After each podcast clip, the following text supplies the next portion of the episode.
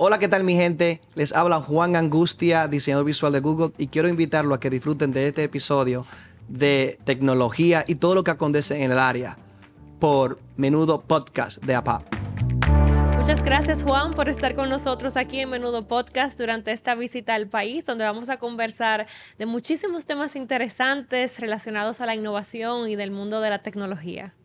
Gracias, gracias por la invitación. Para mí es más que un placer y un honor poder compartir este momento contigo y con la audiencia.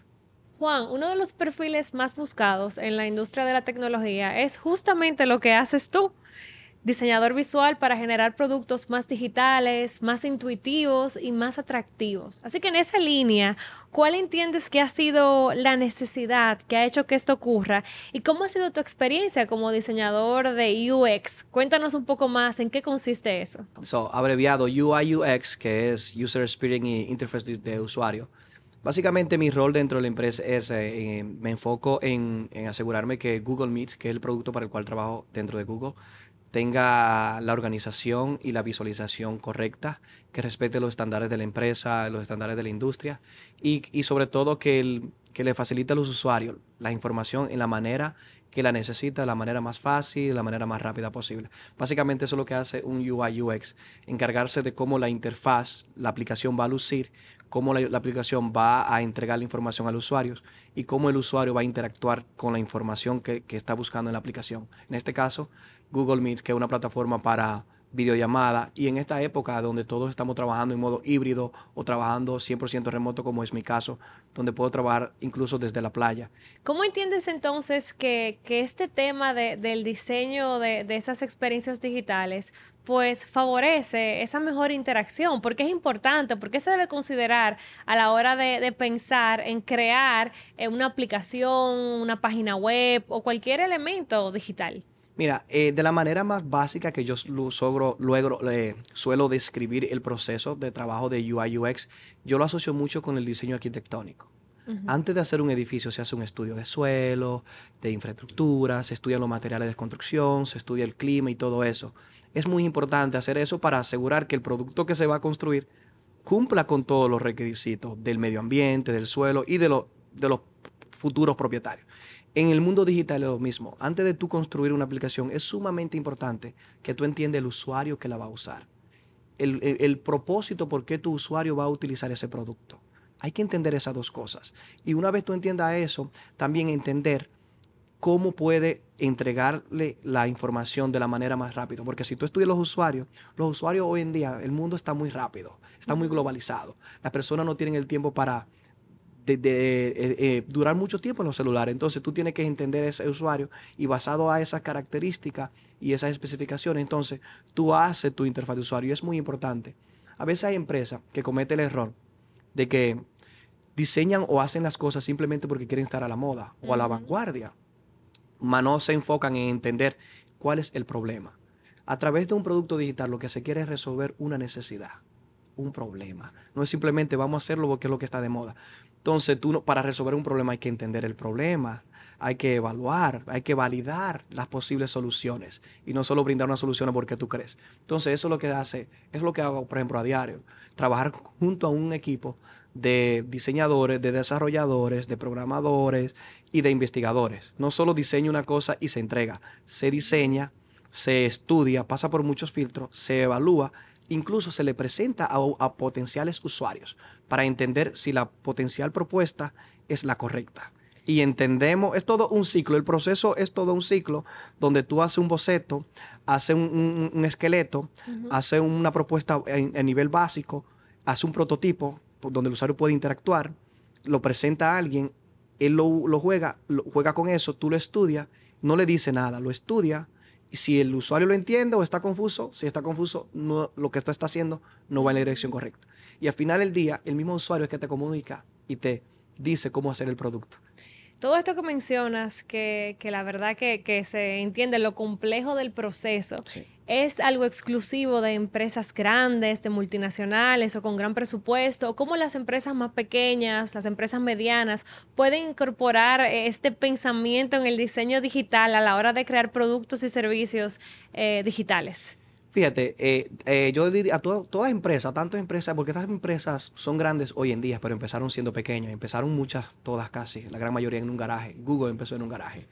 Todo, eh, toda empresa debe tener clave y muy claro su proceso de desarrollo. Es muy importante tener un proceso definido de trabajo, porque cada pieza tiene que encajar. Y si, si no hay un proceso definido, tú no puedes improvisar. Y eso es lo que define estas empresas no se improvisa. Entonces hay un proceso bien definido, hay un proceso bien claro.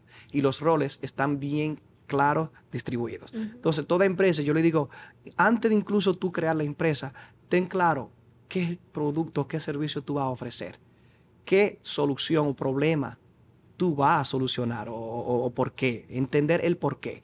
Luego de eso, desarrollar un proceso de trabajo para llegar a solucionar ese problema o ese por qué encontrar una respuesta. Y una vez ya con ese proceso definido, lo demás va a seguir solo y, se improvisa, pero que tu espacio de improvisación sea muy mínimo. No se puede improvisar. ¿Cómo describirías tu experiencia trabajando en una de las empresas más grandes de tecnologías y cuáles son esas lecciones que has aprendido durante tu trayectoria? Fíjate, yo todavía sigo diciendo que es un sueño. Es un sueño y es mucho mejor de lo que las personas lo puedan lo pueden ver cuando tú estás fuera de la empresa. Eh, te puedo decir que siempre pienso, wow, ese jovencito de Constanza, eh, simplemente con muchos sueños, que me fui del país con una maleta de, de sueños y lograr tener la oportunidad de trabajar en una empresa tan reconocida a nivel global y en un producto tan utilizado por billones de personas y que fue clave durante la pandemia, es algo que todavía no, no, no me lo creo. Y prefiero mantenerme así, no creérmelo, porque me mantiene, siento que eso me ayuda a mantenerme más humilde y con la hambre, la misma hambre con la que entré a la empresa, esas ganas de comerme el mundo, esa misma pasión que, con la que me permitió abrirme camino dentro de la empresa, al no creérmelo, me sigo manteniendo esas mismas ganas de crecer. Y eso me hace cada día dar el, más, el, el 100%. Y eso es lo que yo le digo a las empresas incluso y a los jefes de equipo. Una de las características que tú tienes que buscar es personas apasionadas, que amen lo que hacen. Porque créeme, casi todo el que ama lo que hace es bueno. Entonces, ¿podrías compartir con nosotros algunas estrategias o herramientas que utilizas para desarrollar una mentalidad creativa e innovadora en todo este mundo de la tecnología? Fíjate, eh, yo trato constantemente de reinventarme para no perder ese lado creativo antes y después de la pandemia. Antes de la pandemia, eh, estas empresas te ofrecen todas estas áreas que te motivan. Cada rincón dentro de las oficinas es motivador como que te inspira a mantener eh, al tope la creatividad. Ahora bien, luego de la pandemia, trabajando remoto desde mi casa, em, em, em, es más retante. Ahora bien, ¿cómo yo lo hago?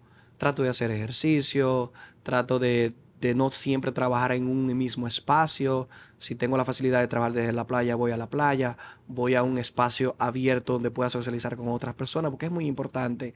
Y yo creo que trato siempre de, por ejemplo, buscar la creatividad en áreas que no tienen que ver directamente con lo que hago en el día a día. Por ejemplo, durante la pandemia y un momento de, crisis profesional, yo desarrollé dos proyectos, Latinogía Podcast, que era un podcast enfocado a aquellos latinos que están representando a Latinoamérica en empresas como Google, Facebook, Microsoft o Apple.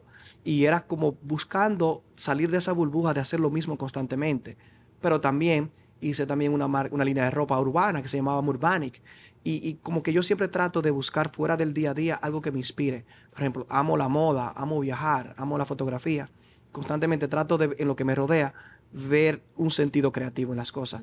Y eso mantiene tu ojo visual, en mi caso como diseñador visual, fresco. Y constantemente algo que tú ves en el exterior lo puedes aplicar en, en el producto. Es dejar de hacer constantemente lo mismo, buscar otras áreas que no necesariamente en el día a día tiene que ver con lo que tú haces. Y eso aplica en todas las empresas, en todas las áreas. integrar esos hobbies y esas otras facetas que también forman parte de nuestro yo profesional. Y te describen como persona. Y vuelvo y te digo, nosotros como seres humanos tenemos que tener un buen mood, como un buen estado de ánimo. Y el life balance es muy importante. Entonces esas cosas casi siempre las encontramos, no, no casi siempre, siempre están fuera del día a día laboral. La familia, y, otras eh, actividades extracurriculares fuera de tu trabajo. En tu experiencia, ¿cómo crees que la tecnología y la digitalización están, están transformando el mundo empresarial, pero a la vez la forma en la que trabajamos? El mundo se está moviendo al híbrido remoto. todas las empresas, aunque ahora estamos en una etapa de mucha fricción, que todavía hay empresas que no logran entender el por qué debemos mudarnos hacia esa dirección, pero es muy importante de que se tiene más potencial cuando tú digitalizas tu empresa. ¿Por qué? Porque el mundo digital te está abriendo la, sombrilla, te está dando una sombrilla con, con, un espectro muchísimo más amplio, porque antes si tú necesitabas un experto en cómputos y el experto de tu país no está disponible. Ahora te está dando más oportunidades de conseguir en Colombia, que hay un buen personal, en México o en cualquier otra parte del mundo. Entonces, eso está ayudando la, la, digitalización a cortar los costos, a cortar los tiempos de entrega y a que el mundo se mueva muchísimo más rápido, que constantemente es mucho más demandante. ¿Y cómo crees que dentro de esta evolución digital se puede mantener, y tú lo mencionabas, esa pasión, esa cercanía, ese componente humano dentro de la tecnología? Fíjate, yo creo mucho en lo que es, en un término que es, poco popular y es el, en inglés es humanize, humanize experience. Cómo podemos humanizar muchísimo más la experiencia.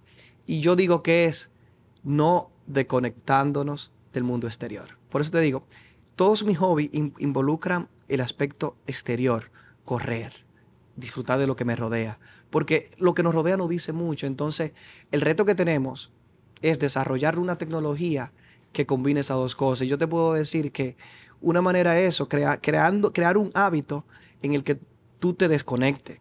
Que te desconecte, por ejemplo, en las empresas, dentro de mi equipo, nosotros tenemos un hábito que es 10 eh, minutos coffee break. Eh, y esos 10 minutos es, tú es para que te desconecte, camine, te pare. Y, porque tu cuerpo necesita, la sangre necesita circular bien en el cuerpo. Y yo creo que mi respuesta para eso sería eso. Trata de integrar lo, lo exterior con lo digital.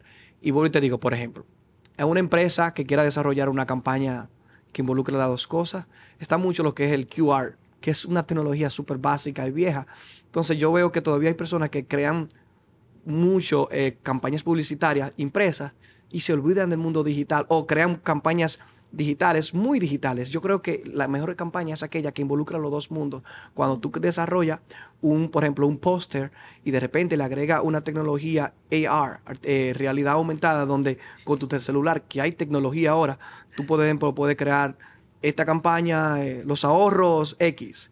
Y, oh, muy, muy bonito, pero se queda ahí. Pero si tú le das la oportunidad al usuario de que no solo se quede ahí, que juegue, que interactúe, que haga de esa publicidad un juego, le va a quedar más presente en la mente y por ende va a reconocer más tu marca o el servicio que está tratando de vender y lo vas a convencer a que se acerque más a tu empresa. Me gusta eso que dices porque justamente habla de fusionar, el mundo digital con nuestro día a día, con el presencial. Y eso también está muy relacionado a la accesibilidad. ¿Cómo hacemos también la tecnología inclusiva para todos? ¿Qué quisieras comentarnos con relación a esto y cómo desde tu trabajo también se contribuye a que, a que podamos, a que más personas puedan tener acceso a las informaciones o a esa tecnología que se está desarrollando? Fíjate, cada usuario cuenta, cada, cada usuario ofrece una data y la data es oro en esta generación. Por ende, tenemos que tener presente cada usuario, personas con problemas de la vista, personas con problemas, por ejemplo, de las manos, que quizás no pueden utilizar el teclado normal, personas que quizás no hablan el idioma, personas que quizás... Cada persona tiene una necesidad específica. Entonces tenemos que tomar en cuenta. A veces desarrollamos sobre todo algo muy local. Yo quisiera aplatanar un poco esta respuesta. Y es que diseñamos simplemente para que se vea bonito y más nada. No entendemos el problema, no entendemos el por qué. Pero también dejamos fuera del, del scope, del espectro, a un sinnúmero de personas que realmente son potenciales clientes. Entonces es muy importante que se tenga muy en cuenta la accesibilidad, el contraste de la tipografía, pero de un aspecto visual, siempre hay que tomar en cuenta de que los colores que tú estás utilizando para el texto y el fondo de pantalla eh, tengan el contraste suficiente para todo tipo de personas, personas con blind, con problemas, personas que tienen dificultad para detectar los colores. Pero también tienen que tener en cuenta de que eh, eh, eh, el contraste y, la combinación de accesibilidad te ayuda mucho también a, ahorrar batería de los usuarios. Y la accesibilidad es un tema que la gente lo pasa muy por encima y es muy importante. Yo creo que en República Dominicana, yo creo que debería educarse muchísimo más, no solo a las empresas, sino a los profesionales, de que accesibilidad es más allá de simplemente agrandar el texto o hacer el color más pequeño. Está más allá de que, por ejemplo, está un tipo de navegación por voz.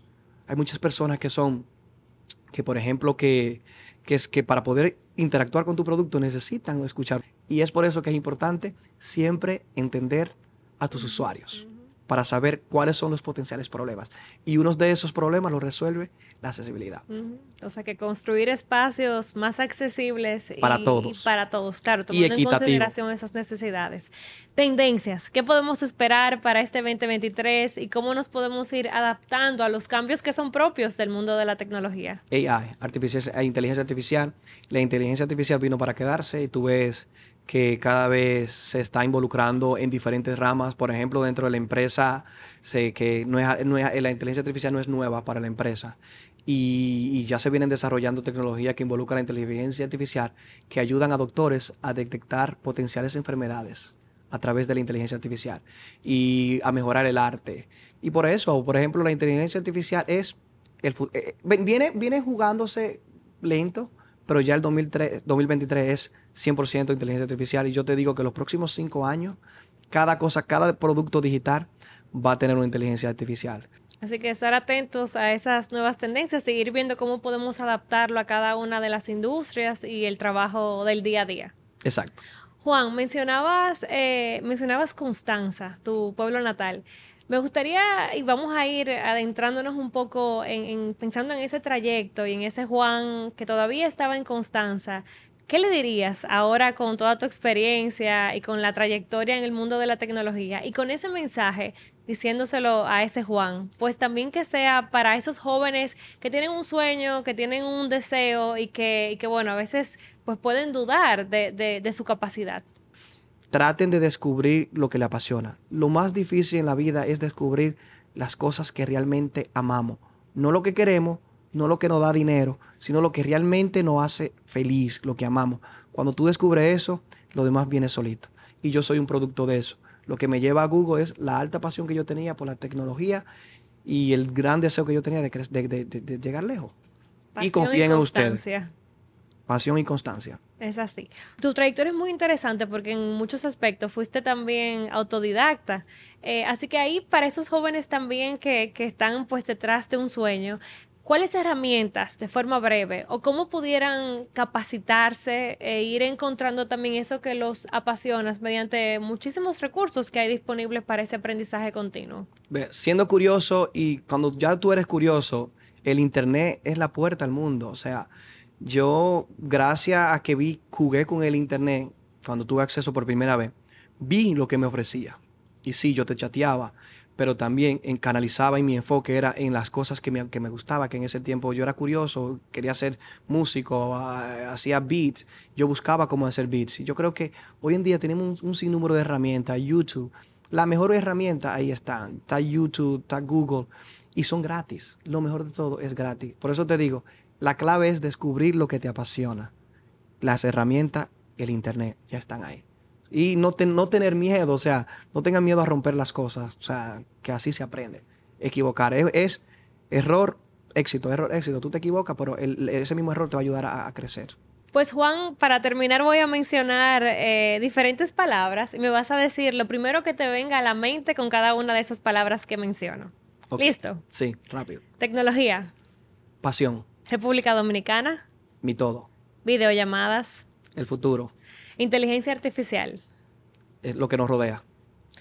Bueno, Juan, pues muchísimas gracias por acompañarnos y por todo esto tan interesante que has compartido con nosotros en el día de hoy. Gracias a ti y nada, antes de irme quisiera invitar a todas las personas que a mí me gusta tener mucho contacto con la audiencia y yo siempre me gusta ser asequible, ver cómo puedo ser un puente para ayudar a otros.